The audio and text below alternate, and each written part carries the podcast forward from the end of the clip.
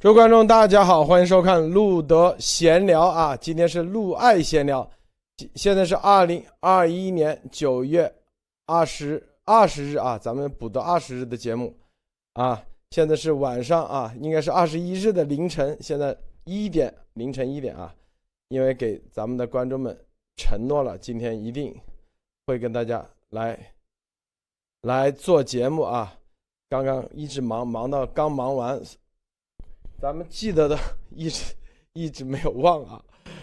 今天是个好日子啊啊！好，这个艾丽女士，这个先啊，大家中秋快乐，中秋快乐啊！艾丽女士，能不能跟我们分享一下一些其他相关资讯啊？好的啊，路德好，路德辛苦了啊！这个到这么半夜了来直播，真的是出乎我意料，我以为路德这个忙忘了呢，然后突然。给出消息说一定要答应大家一定要来啊，所以在这个时候呢，感谢大家这个等待啊。另外呢，就是，嗯呃，怎么说，在中呃这个亚洲这边呢，已经进入到中秋啊，这个八月十五呢，也祝大家快乐。那这两天的夜晚上的这个月亮呢，也是相当的圆啊，在不同的地区，所以呢，真是希望大家能够呃有个好心情。那想跟大家分享几点呢？这个这两天的这一天的消息吧，应该说，啊，现在最大的一个看点马上就要到周二了，在这个纽约的呃呃嗯联合国大会的总部呢，可能呃这个总统拜登呢也会在会在大大会上发表首次演说啊，呃接下来还有就是习近平也会在这一次会上做一个呃辩论式的一个讲演。那在这这一天呢，因为全网因为都是出现了在中秋，但是有很多的这个消息呢，就是有很多的中秋月饼的这个装饰呢是都是以党为中心的啊，就是月亮都要和党挂上钩啊。这个过中秋发这个中秋月亮的这个外包装礼上呢，都不要忘了党啊这个火旗这个雪旗。所以在这一点上呢，很多人抱怨说这月亮。月饼不吃也罢，哈哈，我看到很多朋友在这个发言。当然，一早上起来，很多人这个，特别是海内海外的人，不能够过多的说话的，很多的朋友在通过这个微信呀，呃，包括我的朋友也是，就是只是点到为止，发一个中秋的祝贺。所以这个很多时候，此此处无声胜有声的感觉，非常的让人感慨。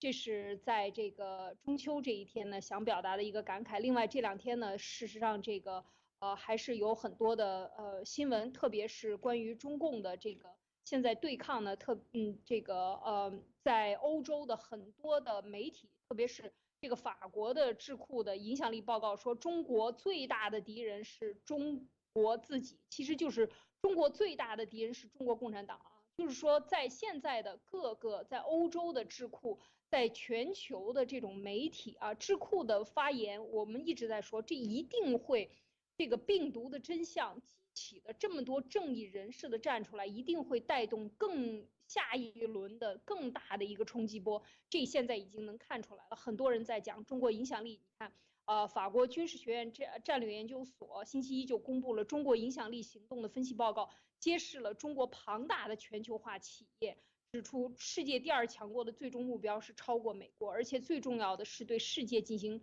施加影响，并强加中国模式在全世界的推广啊！这一点，我觉得现在越来越多的人看到这一点，就所谓的呃中国的四个自信，所谓的用什么呃这个强权，呃用呃这个集权，所谓呃多这个叫做集中力量办大事。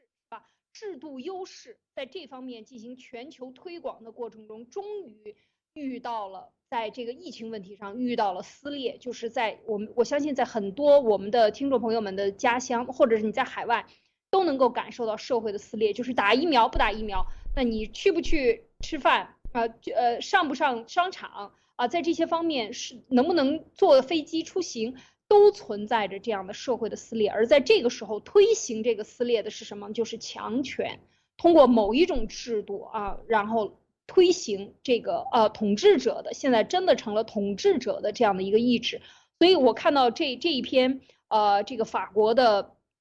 呃智库写的关于呃中国影响力的这个报告里边呢，其实讲到了很多，就是对中国在推动中共在推动海外影响力的过程中，他的行动方式是什么？是就是叙事的方式，通过博取外国民众好感啊，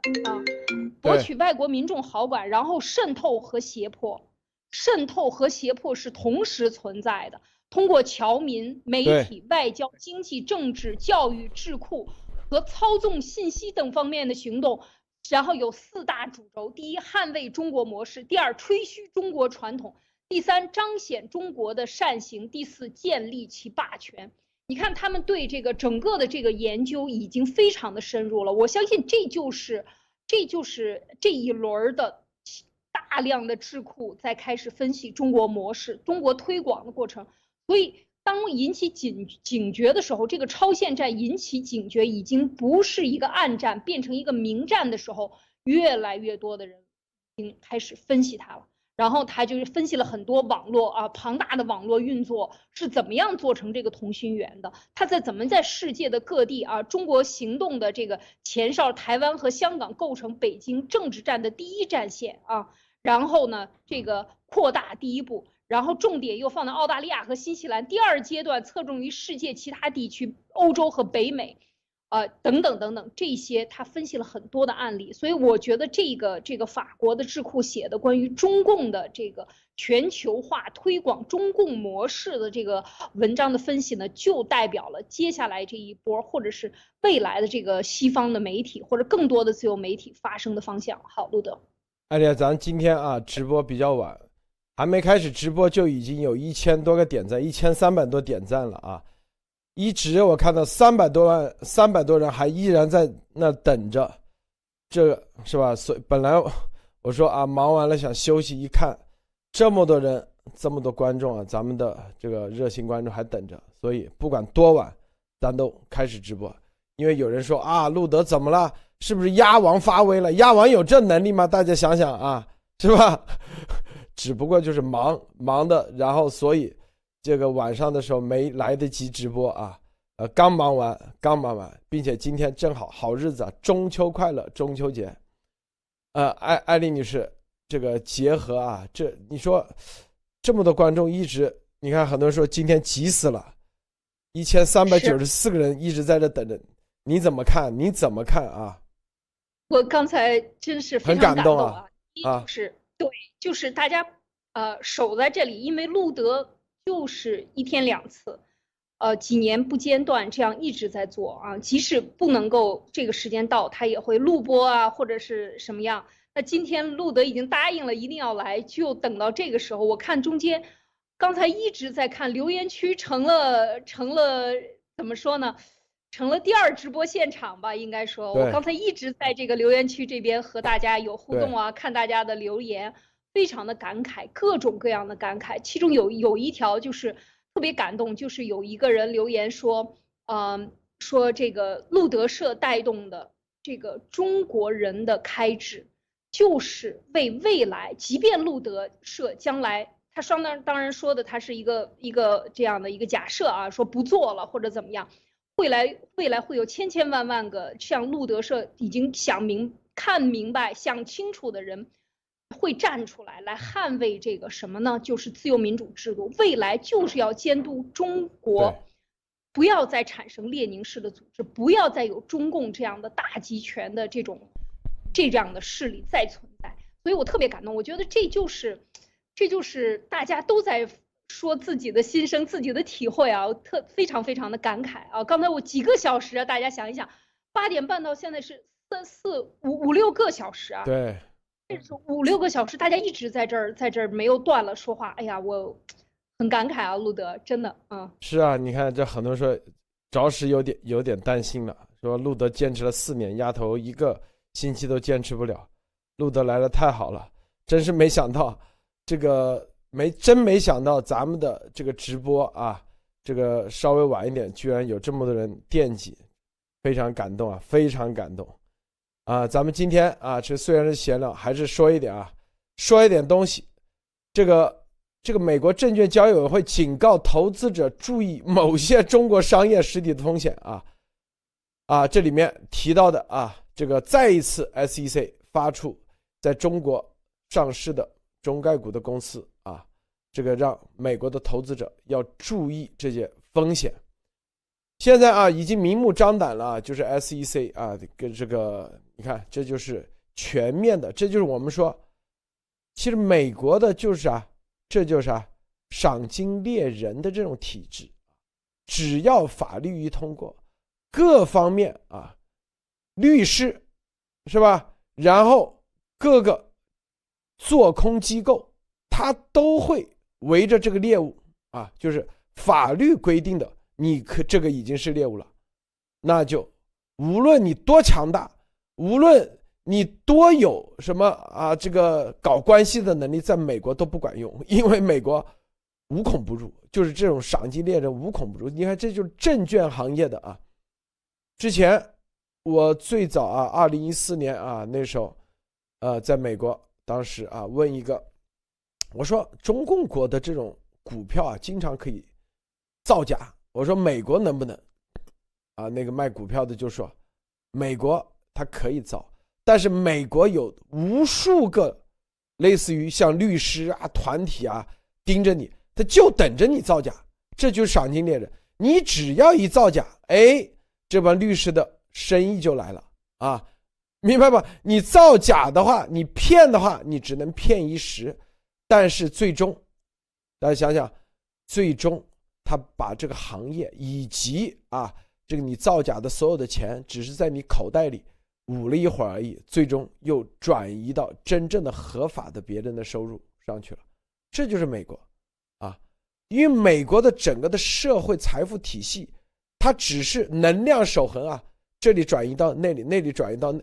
左边，转移到右口袋，右口袋等于上上口袋啊。然后你这骗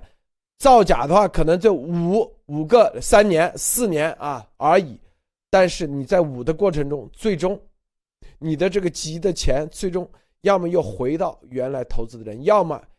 一部分交到律师手上，你所赚的所有的钱，最终都要赔出去。这就是美国体系。所以你看，SEC 现在盯着中共国的企业，这个信号，其实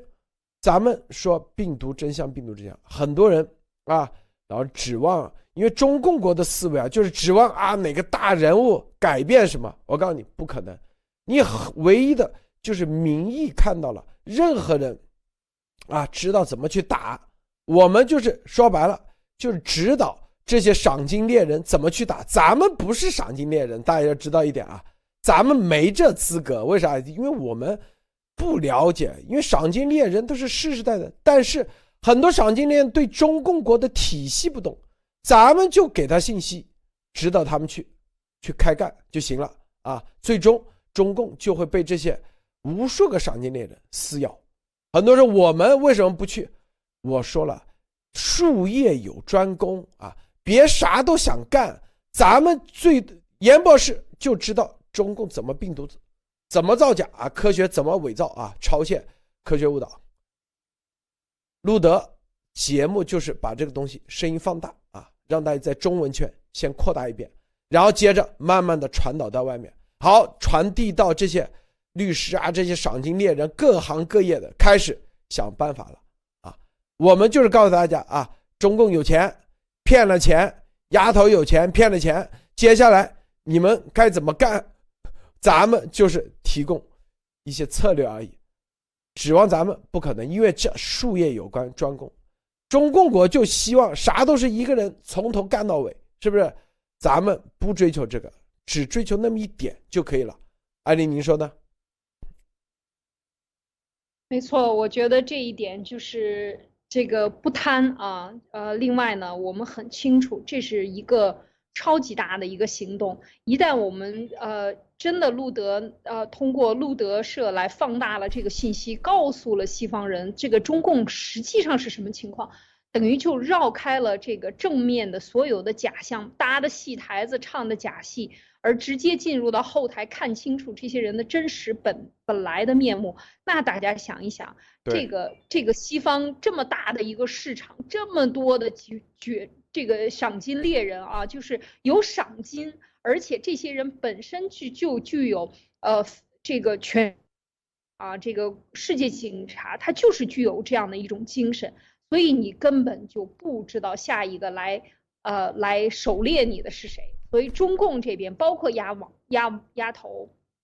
海他们这些组织在海外这些组织，我们只要给他指明了方向，告清告诉清楚他的特点是什么，那接下来剩下的事情是死是活，这些人 真的是不是我们说了算，你真的是无处可呃无处可遁形，应该讲是随处都有可能会有赏金猎人出现，所以我觉得这一点对中共造成的对付他的超限战，真的是一个嗯。是一个超级的妙招啊！这是一一来一去，自然有降他的人啊和降他的方法。对，不得。这今天啊，这个中秋是吧？这个艾丽女士，咱们来聊聊闲聊吧。哎，你们你们那里中秋的话有什么习俗啊、风俗啊？你这你这过去的多少年啊？你觉得你最？让你记忆难忘的是哪个中秋？让你啊，哇，我觉得这个问题问的这个有点深入了。对，这就咱们录的节目，就是点，往往就是让你不经意中点到，这能打动你的心灵。每个人，咱们都可以留言说过去多少年哪一个中秋让你最难忘、最感慨。大家都可以留言，这就是咱们录德社节目的啊特点啊！艾丽，回想一下，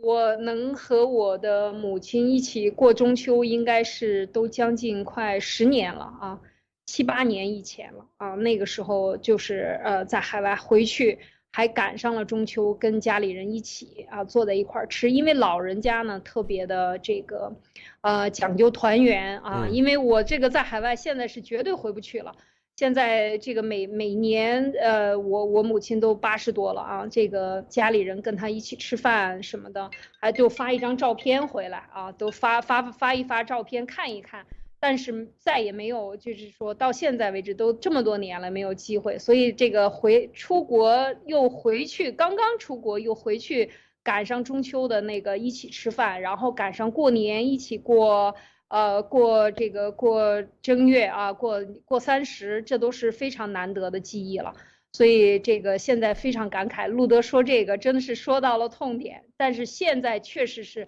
就是我自己也在想，这个时候说中秋，这么多朋友发来这些信息来问候，都知道我们我可能我根本都没有办法回国啊，没有办法回国。所以在这个时候，呃，在这个时候应该讲这个。呃，能和家人，能和自己的家人，能自己还安全的度过，而且还有啊，还有这个这个有一些朋友在听，我觉得就是非常大的这个幸福了啊！而且有的时候感觉在海外能看到这么远，特别感特别有感慨。我在海外有的时候带着孩子，他们嗯，在这边的嗯，在这边的应该讲他的这个嗯呃华人的环境啊，华人的环境。呃，现在就是带着孩子们，还可以在中秋中秋的晚上，还是呃盯着灯笼，呃盯着灯笼，呃带着孩子出去溜达，呃就是晚上要走灯笼啊，带着孩子这个街里走啊，还点上亮灯啊，或者点蜡烛，我觉得这些都是让人非常感慨的，特别是海外的这个月亮。嗯。呀，呃，都是有事是吧？你可以先去静音，你去处理一下你是。这个铁木真啊，说二零一九年啊中秋，我被警察带走了，喝茶去了，啊，这个每个人啊都可能都有自己最难忘的啊一次一届一次中秋啊，咱们这个不在这里感慨了啊，不干这里感慨，呃，核心的是啥？咱们中国人是吧？这个中秋节很多年啊，这个历史。这个很多人，有人说今天怎么有大年三十的感觉啊，Romi，啊，这个因为中共的存在，中共呢过多的把这种啊概念附加在每个人身上，让人觉得啊，这种啊，这种节日啊，怎么说呢？怎么说呢？很多人啊，实际上，实际上，就让你忘记了很多别的东西。他附加了很多的什么，什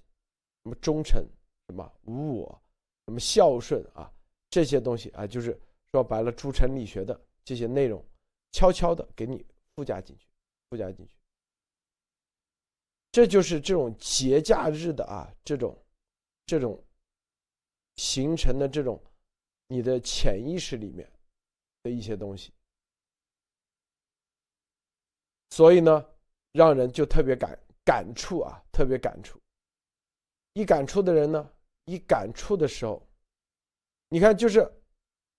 华人啊，在海外很难融合，和很，就别人觉得为什么？就是因为有这些东西在，有这些啊。但是，对于中共来说，他。实际上，并不提啊，不提倡你中秋的真正的文化里头啊，真正的本质的东西。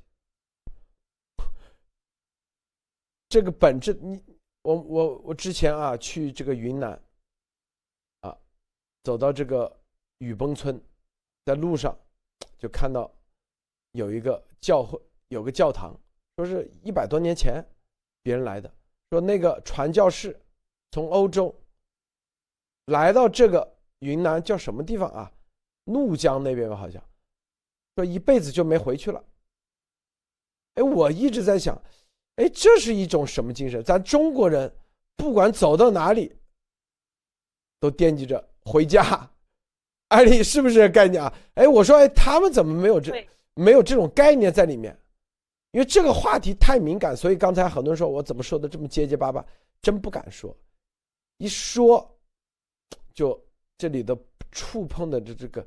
根本性的东西啊，很多人就说啊，你又反什么反反反华或反那个。因为我是在想，我说这些传教士为什么一辈子可以不回去？哎，这是这是一个很大的一个啊，艾艾丽啊，因为。确实啊，确实都有这种落叶归根的这种感觉啊，这种情感在里面。哎，你觉得这种情感是不是也是一种统治阶级的啊？很好的利用了这种情感啊？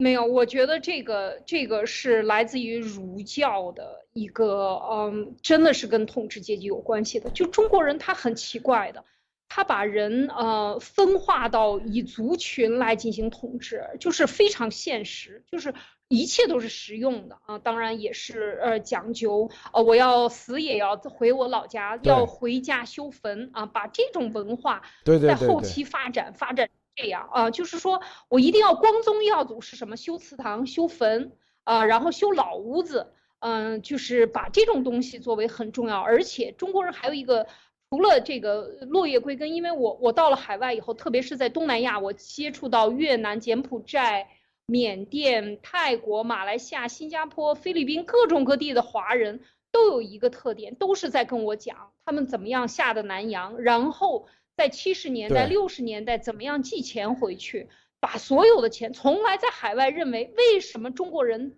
中国人在海外不愿意参与政治，或者很难参与到当地的政治中，只是做经济，为什么？因为他从来不觉得自己是归属于这个地区的。我永远，我死了也要把我的骨灰运回去，我要葬在我们老家。这就是他导致他不能够参与当地所在政治的发展，导致最后华人在海外都是二等公民，很多都是这样。所以我就在想，这个华人为什么不参与到当地？你已经到了这个地方，你为什么你是这个地方长大的？可是你的心却觉得。呃，这个在在中国，而而在中国，而这个其实是这一轮过去七十年里边，中国共产党利用的海外华人来进行渗透的最大的一股力量。事实上，把这些华人在政治地位上也毁了。如果中共毁了，把这些人和这些海外的华人党派也毁了。我特别特别有体会。看到这些华人的时候，都是讲：第一，把钱寄回去；第二，就是不参与当地，永远告诉。甚至我在一些地方的那些人，呃，留着这种保留着非常传统的福建人的这个传统，然后甚至高度的这个呃，就是被中共洗脑啊，因为天天看中央电视台的节目，是吧？装了锅只看中央电视台的节目。就说我要爱国，我只能这么爱，因为我人都在海外了啊，我一定要爱国。你们所有的人都得回去给我去把挣来的钱都得给我捐回中国去。这种，这种其实有一点愚昧了啊，我觉得就是这个爱所谓的爱国是看不到这个这个海外的粉红，事实上粉红起来也是很厉害的。所以我觉得在这一点上呢，就是还有一点就是中国人的胃啊，他不能够好像。走到哪儿都得带着自己的厨子吃中国菜啊！当然这也有很好的传播了中国菜，但是反过来一点，我觉得这有这几点，呃，这些事情非常的让人觉得就是，嗯，这种保守，呃，和和基督教的这种，它事实上佛教它也是讲究呃出家的，就是我走遍天涯天下去传播这个嗯善呀善善也好啊真也好等等。去传播这个，它这个和宗教不太一样，它是用世俗的文化，其实很多发展到最后是绑架了中国人的思维，限制了你的这个很多的呃这个国际化的道路，这是我的一点想法。哎，我记得当时有个是谁说的？他说哪里有自由，哪里就是我的祖国，也就是哪里就是我的家，是吧？这个中共他不敢往这方面去提，他一定说。他只提家文化，但不提这个家文化里头的什么里面，这个家文化里边的内涵是什么，是吧？如果说啊，他为啥？哪怕这个家已经被啊被他们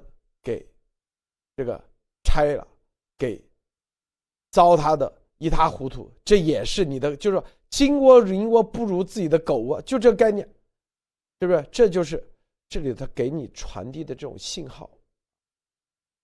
这个东西啊，这个就就是天地国亲师啊，国亲师是不是？所以这个亲就是家啊，所以这个里头啊，其实它隐藏的一点点这个内容就在里面，就是捆一种枷锁，枷其实就是一种枷锁啊。但是如果啊。你能突破这个枷锁，把这个家里面的文化放注入自由，对吧？这种价值观的话，我相信啊，那可能就是一个质的升质的升华，质的升华。呃，这个咱们中秋的话题咱们就不提了，越提估计越感越伤感啊，因为估计现在看咱节目的很多都挺伤感的啊。很多都挺伤感。这个联合国秘书长呼吁避免冷战，白宫回应啊，美中关系是竞争而非对抗。联合国秘书长为什么呼吁避免冷战？艾丽女士啊，你这个分享一下，你解读一下，好吧？嗯，对这一篇文章，呃，今天这个发出来的，刚刚法广发出来的。这个联合国秘书长呢，他在这个因为呃星期二马上呃天亮以后呢，这个纽约这边的联合国总部呢就开拜登会讲话，然后很多人会讲话了。但是在这个时候，你看呃古特雷斯他就说，他说希望促进中国与美国尽快修补关系啊。我觉得现在的这个，然后他也在都在说拜登的讲话，就是未来马上是要这个。呃呃，要呃避免新冷战等等，呃摒弃新冷战的概念，认为激烈的但遵循原则的政经呃竞争，呃是现在的这个趋势。当然，他们可能是泄露了一些消息，就是拜登会说什么。但是古特雷斯这个他的这个态度其实一直是这样。应该讲，古特雷斯他是一个，嗯，他上台的时候，或者他。这个作为联合国秘书长，一直其实是非常倾向于呃呃搞好与中国的关系。世界谁跟中国搞矛盾，他好像都站出来说哈。这次他也说促促进这个，希望呃这个修补关系啊，然后中美在气候方面合作，针对贸易和科学进行积极的协商，及两国在人权、经济、网络安全和南海主权等问题上，呃，持续存有分歧啊。即使有分歧，也要也要进行更积极协商。他其实已经把主要的矛盾都说得很清楚了。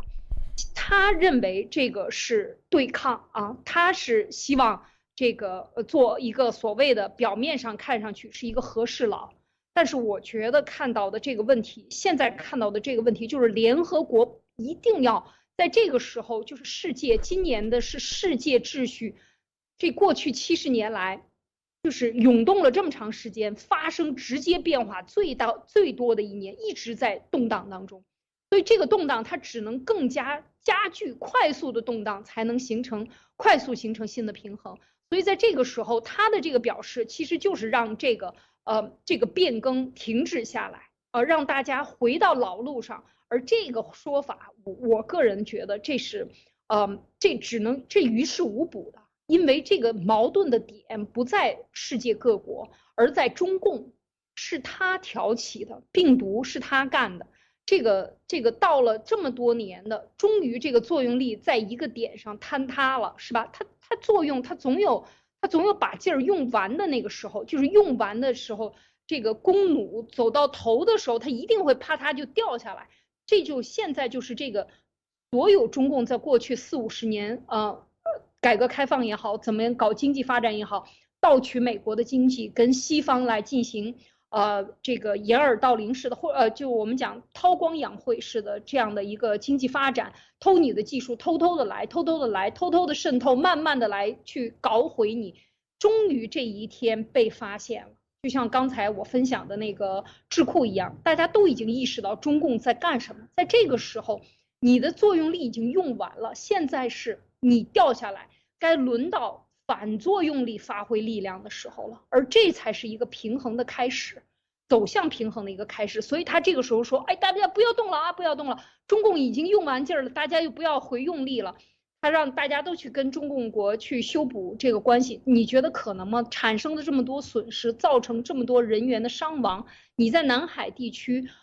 违反国际法、违反这个海牙法庭的这个裁仲裁。都说你是非法的，在南海造岛，你都不去拆除，你还说，呃，这个事情我们要放到一边，假装看不见。我觉得这个是不可能的。所以这个对抗呢，要看到它的来头，来头是从中共那边来的。所以那这个利益从哪里来，还会使回到哪里去？这一定是这样的一个道理的。从物理学上讲，一定是这样的。所以我觉得他现在说的呢，只能是说一个和事佬的一个说话。尽量的拉长对中共的这个反作用力啊，路德说，拜登的观点以及本届政府的观点是，我们与中共国的关系不是冲突，而是竞争，因此我们不同意对美中关系的这种描述。他说指出，说啊，他只是竞争关系啊，不追求新冷战啊。但是在这里，这个法国智库影响力报告，中共国最大的敌人就是中共国自己。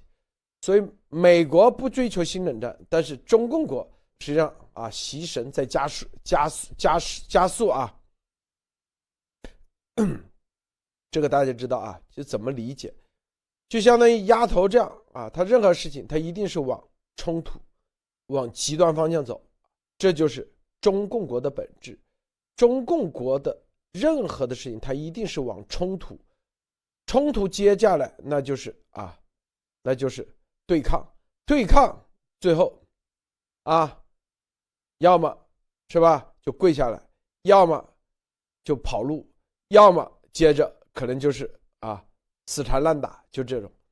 因为中共的这种邪恶组织的本质，它就这样的。列宁式的组织为什么？因为他必须得寻求各种冲突，四处找冲突，找对抗。然后在对抗中维护，然后设立一个敌人，然后来给他的这些啊驴拉磨的他们的韭菜们、炮灰们啊设立一个目标，设立一个对抗的目的。然后呢，这个领导人呢就成了啊伟人啊，成了神，是吧？因为带领大家去对抗啊，因为有敌人，所以，是吧？必须得团结一致，团结一致，那就是集体，集体最终就走向列宁式组织，它就是一个这样的逻辑啊，这样的一个逻辑，啊，这种逻辑的话，他只能选择，他在这个过程中，他最终跟美国的这种价值观必然产生冲突。为什么？因为美国，我们说了，它的生态是什么？这个是美国的生态里头，它就是有这么一帮人，啊，虽然大多数人可能是啊碌碌无为或平平庸庸啊，但是他就有这么一帮人，他就喜欢找强权去干，越强的他越干，这就是美国的特点。大家看为什么啊？什么第一滴血有兰德这样的人，是吧？然后后面，你看各种个人英雄主义都出现在美国，就这原因，就有这样的人，他看你，啊，你这利用炮灰，利用韭菜，然后啊，为自己的强权啊做这种鞋的是，有的人他就看不惯，他就是一个这样的体系，是不是？别的国家你说有没有？少不多，基本上啊，基本上绝迹。为什么？因为这是一种土壤，就相当于，就相当于啊，这个咱们说啊，比如说啊，陶瓷是吧？说高岭土，说只有那个什么景德镇出的那个高岭土才能啊烧制出什么什么特殊的瓷，就是美国这个土壤，它就必然产生这玩意，只有这个土壤出这玩意。别的好像都没有，所以他走到一定时候，他这样的人越来越多，看清楚中共的弱点以后，他自然而然从竞争就变成冲突，而中共要反制，反制的结果最终这个趋势必然形成。这个艾丽女士啊，最后最后分享一下，最后分享一下啊。对，其实这个刚才路路德讲了好多，就是这个讲规律。我们看现在的这个纷扰的这个乱象，很多新闻呃和事件这个集中的爆发在这个今年啊，很多事情，很多人各种各样的解读，这样那样。其实你只要抓住一条根本规律，我觉得刚才就像路德讲的这个，呃，你看清在这个纷扰中看清楚这个力呃这个世界的发展的动向。嗯，认清楚它，其实就可以看到这个走向。另外呢，哈，我我觉得这个，嗯，只要我们在推动这，即便它是一个阴阳盘，我们只要站在这个呃光明的一边啊，站在正义的一边，就是去推动像中共这样的邪恶组织，把它的真相揭穿。我即便是五十五十，我们往正义方面多加一点，它就会呃这个形成另外一股。这个旋转的力量，所以我觉得特别感慨啊，在这个时候就说，就是以这一年半的时间啊，严博士站出来，从幺幺九到现在，这个病毒的真相已经把世界的局势可以讲都带动到一个新的方向。从实验室呃来源的阴谋论，从去年这个时候应该还讲是阴谋论，很多人都是把它做列为阴谋论，到现在已经是呃这个。绝大多数的这个认同，这就是世界的变化，而这个变化，这个这一个变化的走向，这其实可以讲就是我们的听众，就咱们路德社的听众，应该是最前排的搅动者，这个力量的推动者，就多往前加了这一点点力，每天加日拱一卒，每天加一根稻草，形成的全球的势势力的变化，而这个变化引起的后续的动作，大家看到军事的结盟。呃，这个军事什么呃，军事扩张或者是军备竞赛，这都是这个这个的后延啊，延展出来的这些世界的大的局势的变化。而这个变化最开始的那一个挑动者，就是这样的一个爆料。从这个爆料里形成的这种巨大的合力，大家看到，所以我非常感慨啊，就是说我们行走在历史当中，路德老说我们站在未来说历史啊，其实就是你在推动历史的发发生。历史的改变，或者你行走在历史当中，就是这样的一种感觉。而这个历史的改变，因为有了我们存在，所以它不再会像过去七十年或者一百年中共欺骗世界、欺骗美国、欺骗中国、欺骗所有的假装跟他做生意的人，呃，然后背后把你害死，你还没来得出时机说出来，中共是在害人的时候，你已经被干掉了，永远都是这样，所以这个。非常不容易，我觉得这一次的变化，这就是希望，这就是这个动力。所以呃，保持信心，保持嗯，对，嗯，保持这样的一个状态啊，一直往前走。好路，这个我们之前做节目时候专门有叫混沌理论。哎，混沌理论最重要的概念是每个人的参与都在改变历史，你关键你得有刺激，你得有。你要相信自己在改变历史。很多人由于在中共国，由于很多人啊被洗脑，就不相信，因为从小就被啊，因为你总觉得你跟啊谁是什么啊这个书上的什么毛泽东啊或者差十万八千，其实都是人。核心就是你，因为混沌理论就是每一个人的存在都在改变着历史。都在改变着这个作用力，啊，可能今天是我这一个，明天可能艾丽一个动作，后天可能谁谁谁一个推都有可能，你不你没有意识到的那个点在改变着，彻底转变都有可能，所以最核心的就是日拱一卒。我告诉大家啊，就什么不断的划火柴。不断的划火柴，因为你不知道哪一个火柴可以点，把这个森林给点燃。你要做的就是两个动作：第一，划火柴；第二，坚持画就行了。千万别今天划火柴换个森林去，明天啊这火柴不行，我换啥是吧？混沌理论，混每一个人你都在。改变着，啊，今天是春中秋一样的。好，